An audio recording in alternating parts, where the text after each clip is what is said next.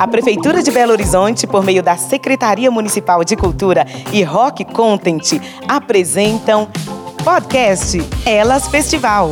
Este projeto também conta com patrocínio do BDMG. Desde que começou a pandemia, o setor cultural é um dos mais afetados pelo coronavírus. As lives né, feitas pela internet que se popularizaram nesse último ano são alternativa à crise, mas o setor depende de outras medidas. Um dos setores mais afetados na pandemia foi o mercado de trabalho na área cultural. Sem espetáculos, artistas e profissionais que trabalhavam com shows e apresentações ficaram sem renda.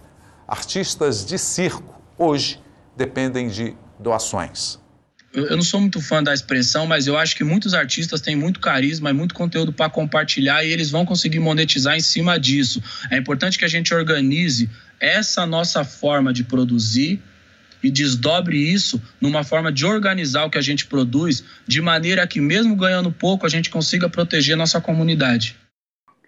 Olá, pessoal. Bem-vindas ao podcast do Elas. Elas é um festival construído por mãos de várias mulheres com o objetivo de colocar em foco o empoderamento feminino.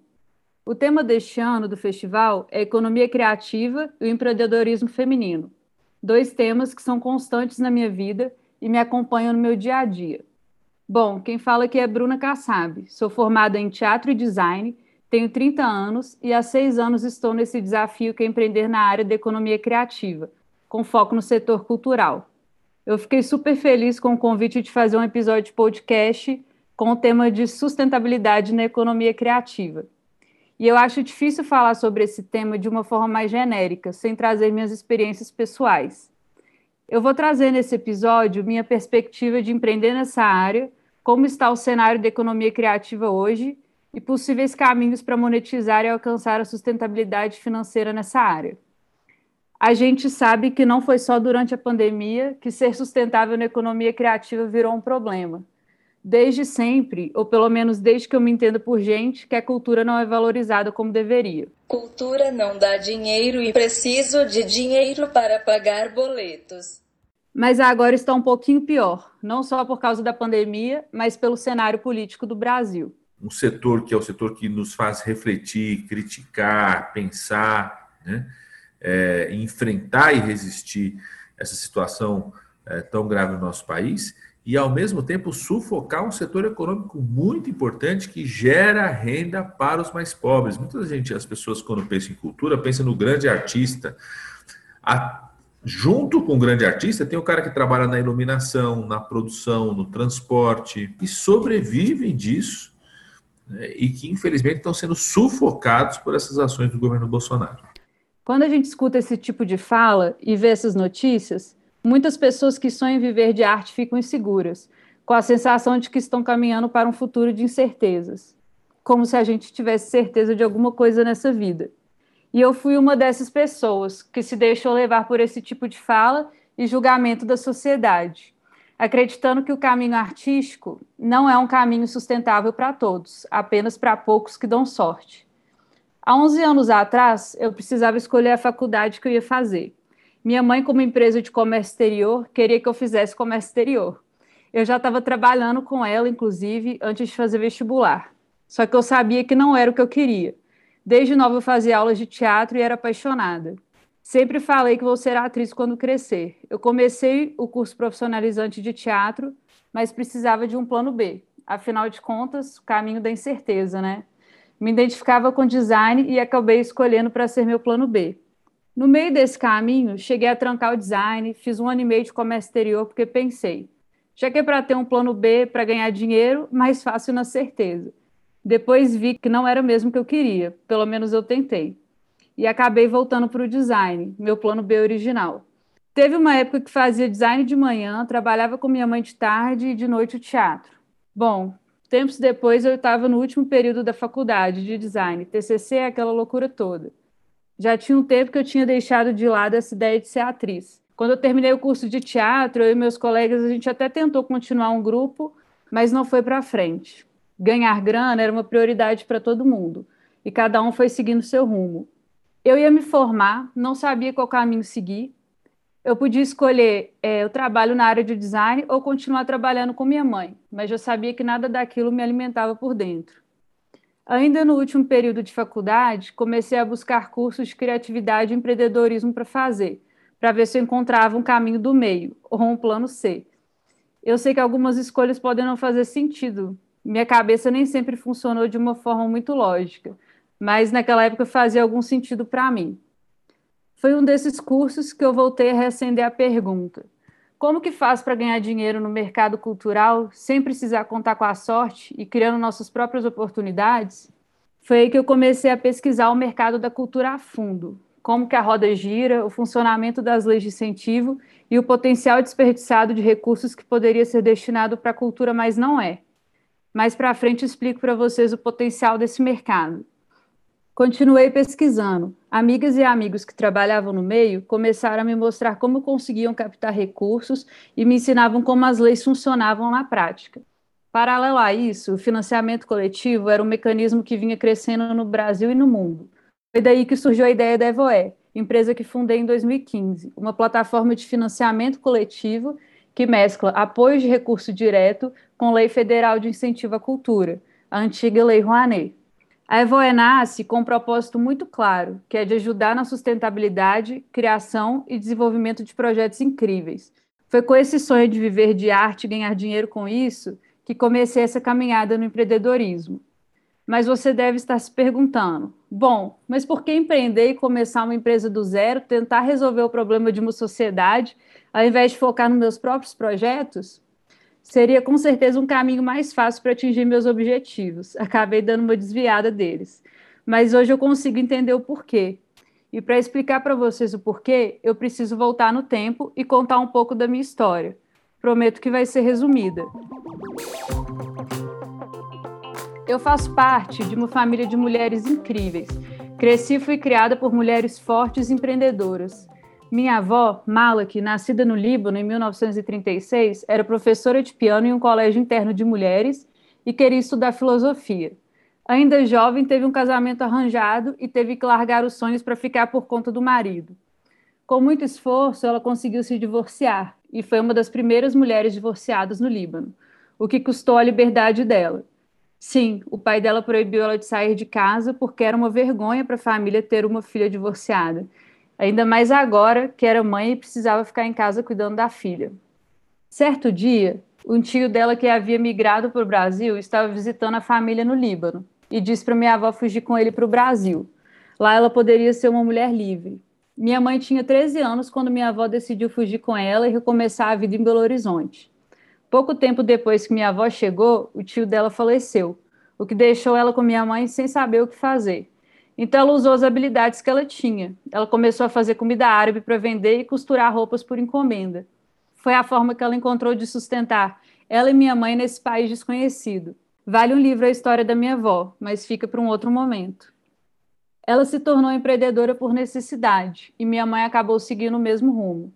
Minha mãe, Nádia, tem uma empresa de comércio exterior que hoje é super rentável, mas que nasceu também a partir da necessidade de sustentar as três filhas e a mãe.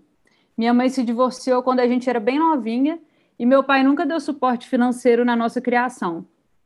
Tenho duas irmãs, a Dani e a Rebeca. A Dani está seguindo o rumo da minha mãe na empresa dela e a Rebeca investindo na sua carreira de atriz. Eu cresci escutando minha mãe falar que não podemos depender de ninguém e o quanto ganhar seu próprio dinheiro é importante. A gente acompanhou de perto o crescimento e essa virada empreendedora na vida da minha mãe. Mas quando eu falei que iria empreender na área cultural, ela ficou preocupada. Eu chamei ela para a gente escutar com as próprias palavras o que ela achou quando eu iniciei nesse mercado.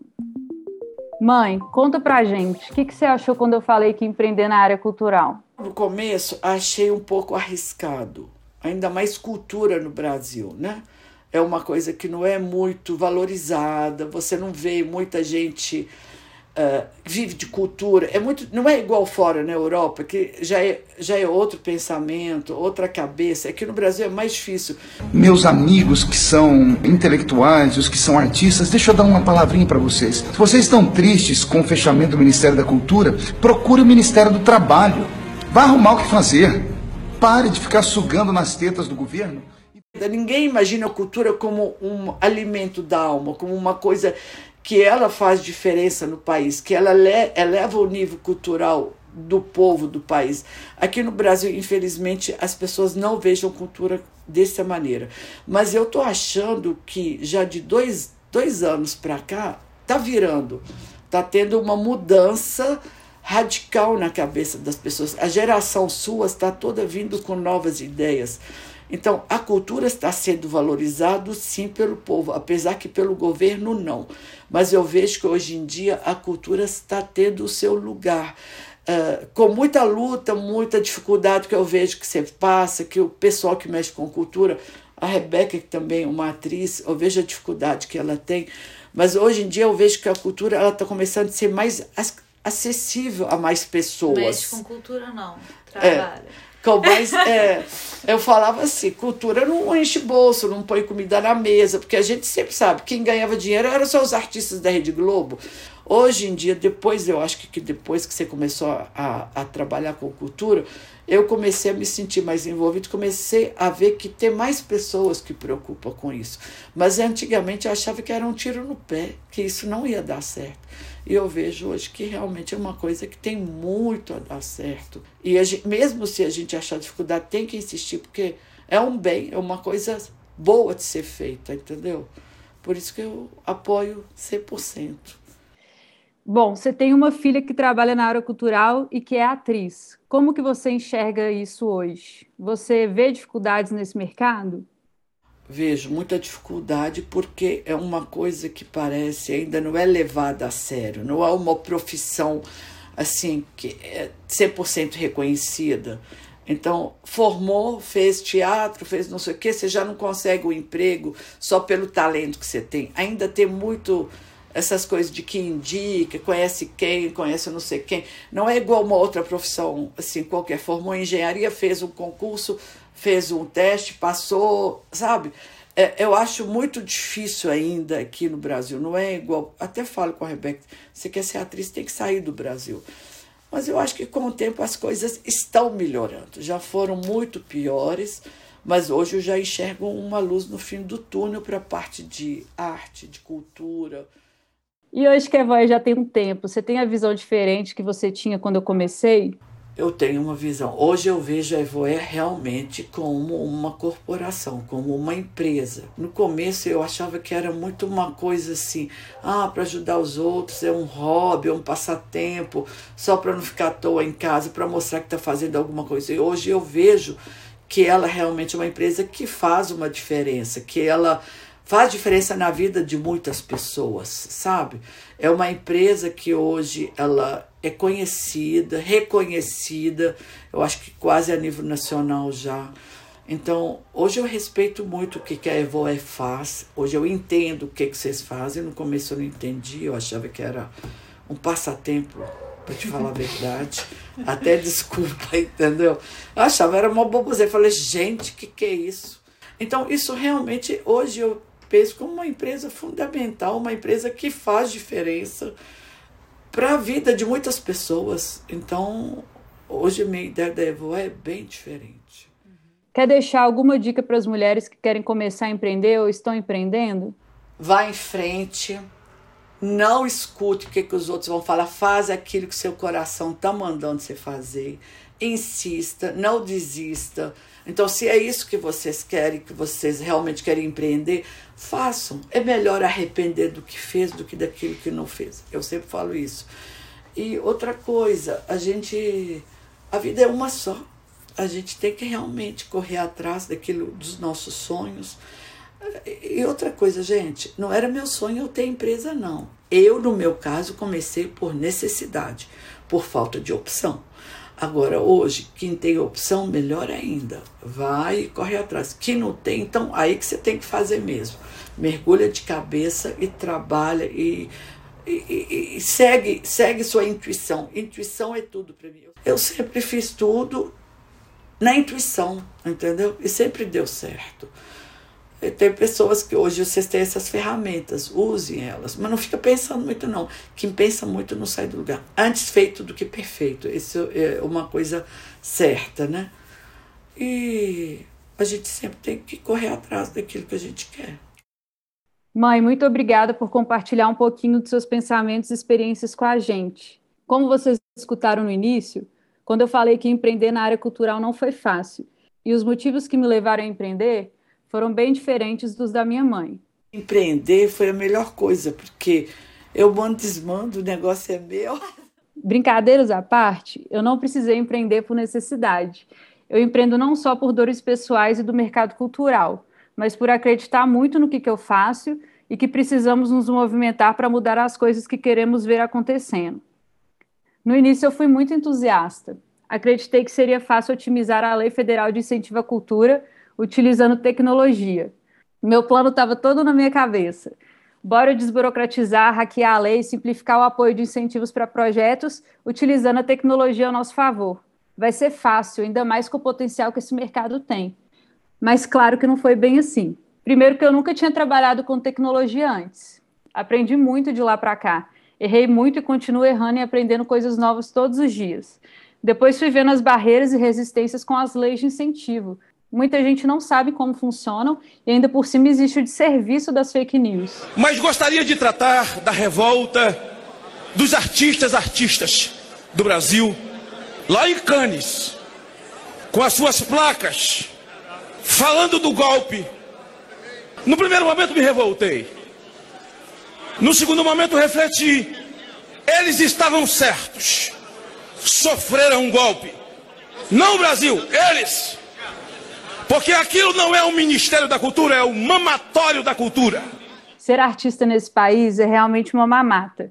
Não sei por que, que todas as pessoas que têm esse sonho não seguem esse caminho, já que é tão fácil ser sustentável e se manter nesse mercado. Acontece que essa lei tem um potencial enorme e que muita gente desconhece. Eu acho que as pessoas elas demonizaram a Lei Rouanet é. sem saber a Como importância funciona. que ela tem. Não, a verdade é essa. Quando, quando, quando a Lei Rouanet acabar, se é que ela vai acabar, você, você vai ver como a cultura vai parar nesse país. Só para vocês terem uma noção do potencial subutilizado da lei, vou trazer alguns dados e curiosidades.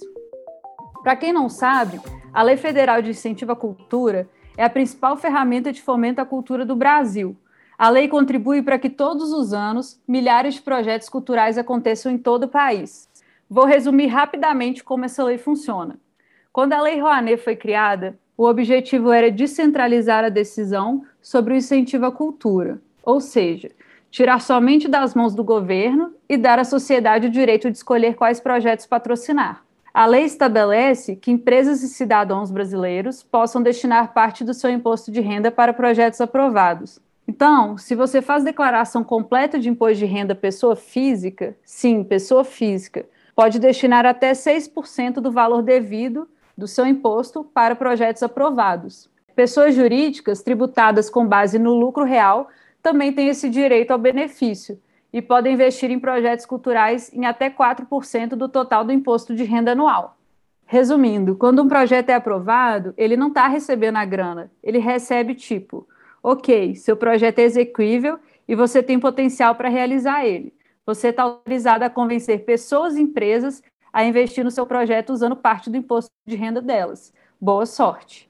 Sim, imposto que já iria para o governo de qualquer forma, mas você está direcionando para a cultura. Infelizmente, a maioria das pessoas não sabe que existe esse benefício fiscal. E quem sabe, às vezes, não sabe como encontrar esses projetos para direcionar o imposto, nem como ele funciona. E a maioria dos projetos não conseguem captar o recurso necessário para acontecer. E aí você pensa: ah, mas meu imposto de renda é tão pouco, não vai fazer diferença na vida desses projetos. Olha aí o potencial que a gente tem. Em média, 15 milhões de brasileiros têm esse benefício fiscal, ou seja, fazem declaração completa de IR. E, em média, apenas 15 mil destinam imposto para cultura, ou seja, 0,1%. Todo ano, a gente tem uma média de captação que fica em torno de 1,5 bilhões, somando patrocínio pessoa jurídica e pessoa física. Existe uma estimativa que, se todo cidadão brasileiro que faz declaração completa destinar seu imposto de renda para a cultura, a gente conseguiria destinar cerca de 4 bilhões de reais a mais para a cultura, Sim, só de pessoa física. Então, bora pensar juntas. Se existe todo esse potencial, se tem tanto dinheiro para ser utilizado e se existe a possibilidade de investir, e direcionar parte dele para a cultura, alguma coisa está errada, né? Foi por isso que a Evoé começou, para desburocratizar as leis de incentivo e tornar tudo mais acessível de alguma forma, tanto para a comunidade criativa quanto para quem apoia. Essa desinformação e desconfiança com as leis de incentivo torna a vida dos artistas mais complicada, porque, ao contrário do que pensam, isso faz com que artistas muitas vezes optem por deixar as leis para lá e foquem no modelo de captação de recursos independentes. Hoje na Evoé, os projetos independentes de lei dominam. Os criadores buscam formas de concretizar seus projetos de forma direta, contando com o apoio de sua comunidade e pessoas que valorizam e admiram seus trabalhos. Todo mundo sabe que a internet possibilita muito essa interação e conexão, e é por isso que as formas de conseguir visibilidade para trabalhos artísticos aumentaram. YouTube, podcasts, aplicativos como TikTok, plataformas de streaming e as redes sociais são espaços que permitem que artistas mostrem seus trabalhos e ganhem público. Mas será que conseguem monetizar com essas ferramentas? Hoje nós vemos artistas que ficam famosos na internet que ganham muito dinheiro e vivem do que produzem.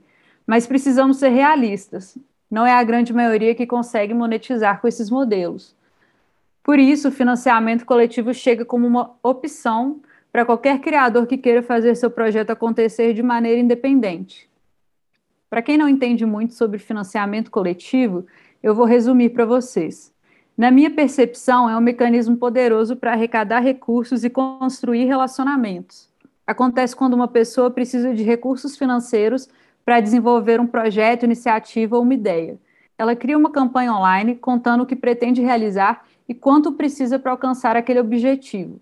E as pessoas que acreditam nesse projeto entram contribuindo financeiramente em troca de recompensas. A vantagem desse formato é que artistas independentes e desconhecidos podem formar e fortalecer uma comunidade em torno do seu trabalho, mesmo que ele não seja famoso. E sim, tem muita gente famosa aderindo a esse modelo. Acho que não existe forma melhor para eu falar de financiamento coletivo do que conversando com uma artista e criadora que passou pela Evoé com uma campanha incrível. Por isso convidei Isadora Santos, fundadora do coletivo Narrativas Negras, para bater um papo. Ei, Isa, muito obrigado por aceitar o convite e tirar um tempinho para compartilhar com a gente a sua experiência e seu processo criativo. Gente, a Isa é formada em design, pesquisadora e também é fundadora do coletivo Narrativas Negras, um coletivo que estuda e coloca em evidência histórias de mulheres negras que fizeram parte da história do Brasil. Em 2020, o coletivo fez uma campanha para financiar seu primeiro livro intitulado Narrativas Negras, e foi um sucesso. A campanha do Narrativas contava com uma meta total de 22 mil reais, que seriam usados para a produção de mil exemplares do livro, além do custo de envio e outras taxas. E no final do projeto, o coletivo arrecadou 205% da meta, chegando em pouco mais de 45 mil reais, com 828 pessoas apoiando, sendo possível a impressão de 3.500 exemplares. Isa, para todo mundo conhecer melhor seu projeto, conta um pouquinho para a gente do Narrativas Negras. Então, o Narrativas Negras ele nasceu em 2019 a partir de um projeto que eu precisava desenvolver para minha graduação em design gráfico, projeto de quinto período. E nesse projeto era importante que a gente criasse um livro, né? Um projeto editorial. E por eu não gostar muito da ideia de criar algo que não pudesse ser real, que não pudesse ser publicado, eu resolvi unir o útil ao agradável, uma dificuldade que eu tinha, um problema que eu tinha, é, com a necessidade acadêmica, né? E na época, apesar de eu estar envolvida já em alguns movimentos, já fazer algumas leituras sobre o movimento negro, eu ainda não conhecia as mulheres pretas que faziam e que fizeram parte da construção do nosso Brasil, né, da nossa história. E por isso eu percebi que poderia ser uma boa, né? Pesquisando os livros no mercado, os projetos que já existiam, é, eram muito poucos os projetos que falavam exclusivamente da mulher preta brasileira. E foi aí que surgiu né, o projeto. Em abril de 2019, eu comecei a pensar em possibilidades né, em mulheres que pudessem fazer parte dessa obra. Mas, como eu não sou escritora, né, eu falei, poxa, eu vou ter que chamar mulheres que tenham essa expertise para compor esse projeto. Foi onde eu comecei a fazer chamadas pelas redes sociais, tanto de escritoras como de ilustradoras. É... E essas mulheres foram aparecendo, né? A principal oportunidade que a gente teve foi que uma das ilustradoras, Ana Cunha, ela é bastante conhecida em Belo Horizonte. Então ela foi muito ativa e teve um peso muito relevante nessa divulgação. O Narrativas Negras se demonstrou um projeto muito necessário, né? Desde o início e com o passar do tempo também. Tanto por essa ausência de referências pretas que a gente tem na literatura, né? Quanto nas, na perspectiva de divulgar essas mulheres que fizeram parte da obra, é, que escreveram, que ilustraram, que produziram. Então, que em sua maioria são mulheres pretas, né? Nem todas as mulheres do projeto são mulheres negras. Nós temos um time muito híbrido, uma participação muito híbrida, né? E hoje, apesar do livro Narrativas Negras ter sido construído por essas 70 mulheres, o coletivo Narrativas Negras conta com 20 mulheres, sendo 10 mais ativas, né? Que estão ali na rotina, que estão ali pensando em próximos passos que fazem publicações no, no Instagram, que é um time que é liderado pela Júlia Rodrigues e também pela Babi. Então, assim, essa é a nossa formação, essa é a nossa construção atualmente. E nesse processo, quando e por que vocês decidiram fazer o financiamento coletivo? Se puder contar um pouquinho para a gente também da sua experiência com financiamento, como que foi? Sobre o financiamento coletivo, foi uma decisão tomada pela própria base do projeto, né? Que tudo foi feito coletivamente. Então, por que não arrecadar o, o dinheiro, né? A, a verba para construção de uma forma coletiva também. Nós decidimos também fazer pela plataforma Evoé, por ser uma plataforma mineira e Belo Horizontina, que também foi onde o projeto nasceu. E foi muito bom contar com a ajuda da Evoé como um apoio, né, durante todo o processo de arrecadação, principalmente por nós termos lançado o financiamento uma semana antes de explodir a pandemia no Brasil. Então foi um cenário de muita incerteza, né? A gente não imaginava que a gente conseguiria alcançar a meta e não só isso, dobrar a meta também, né? Além disso, nós lançamos o financiamento coletivo no dia 8 de março, que é o dia da mulher, né, no Brasil. Então, essa data também foi escolhida a dedo para também representar o nosso sentimento, a nossa união, a fortaleza do gênero. E com um pontinho a mais, né, de que nós estávamos falando sobre mulheres pretas. Então, em, em, mar em janeiro, a gente começou a se preparar para o financiamento coletivo, junto com a editora Voo. E em março, nós realmente lançamos, né? Nosso financiamento foi estendido por conta da, do cenário pandêmico. Então, como nós não havíamos alcançado a meta até junho de 2020, nós estendemos o prazo e após uma semana da extensão, é, o George Floyd morreu nos Estados Unidos, né? Foi assassinado. Aliás, não morreu, foi assassinado. E a repercussão desse assassinato fez com que nós alcançássemos a meta em uma semana.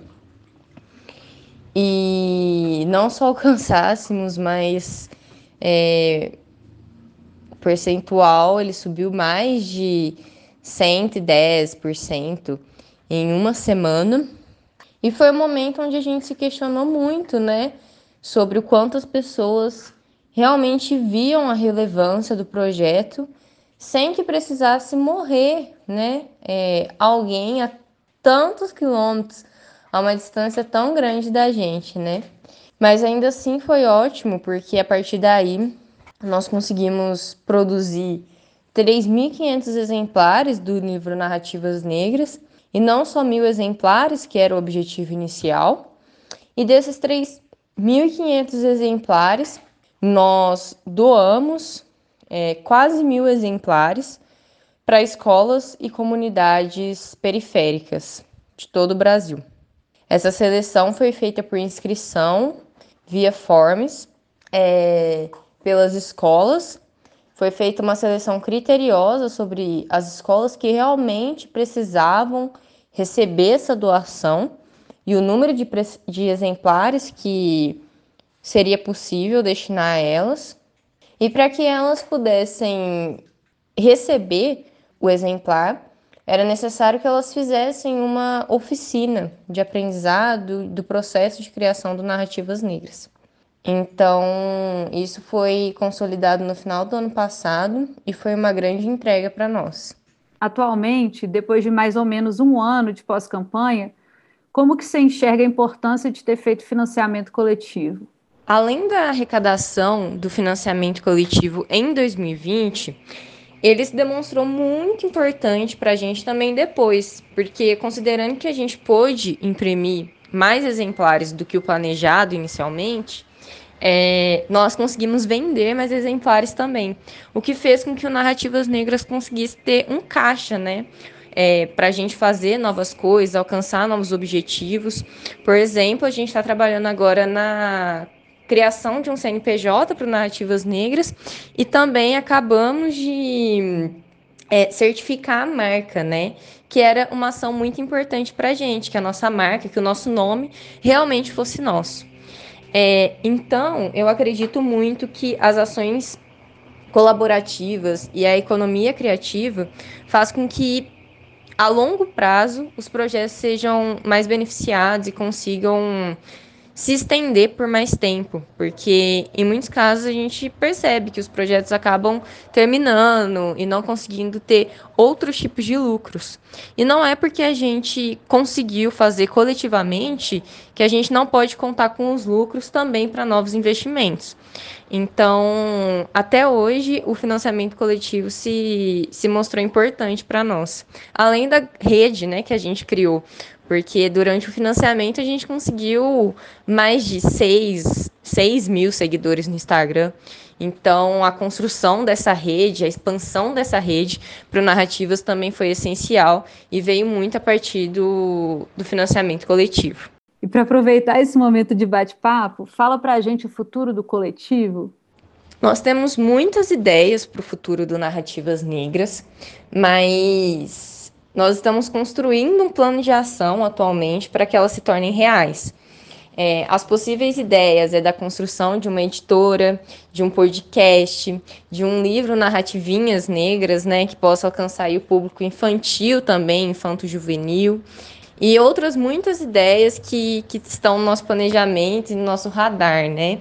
É, hoje, no nosso planejamento de time e de equipe, a gente pretende também buscar formas de monetizar narrativas negras, porque a gente teve muito trabalho para a construção do livro, muito trabalho para o desenvolvimento de eventos, para a construção dessa rede.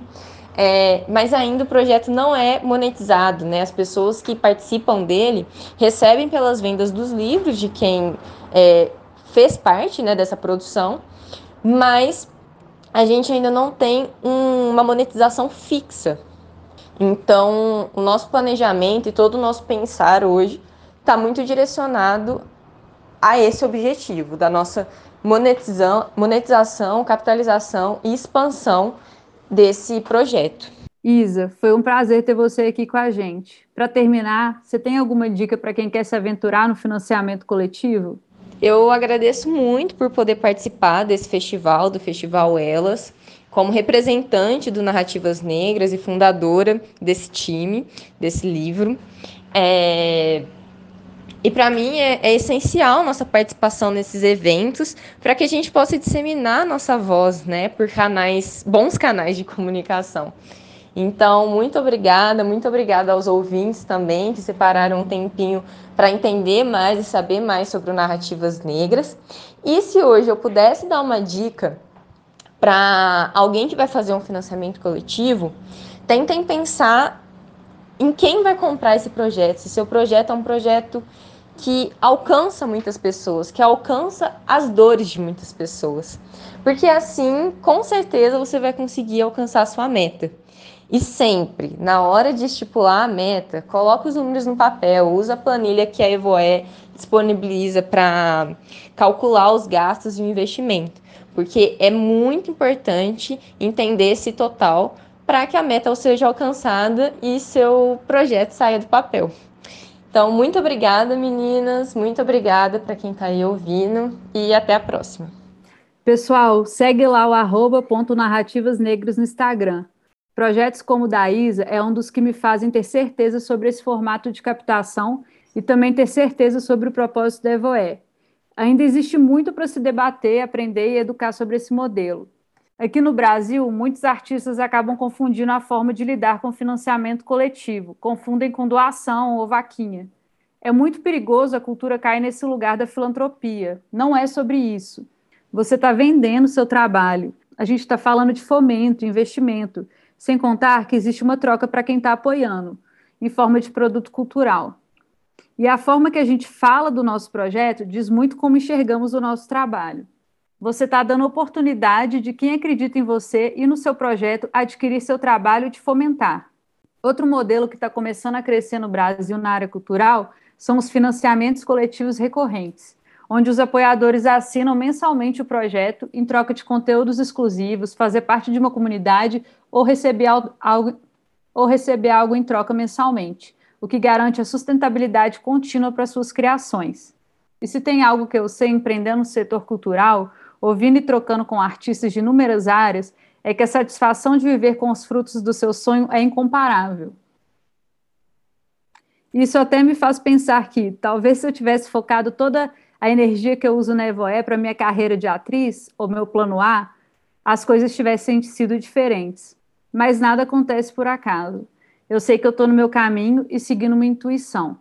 aprendi e aprendo muito trabalhando para fomentar uma área que eu amo e dentro do que eu acredito.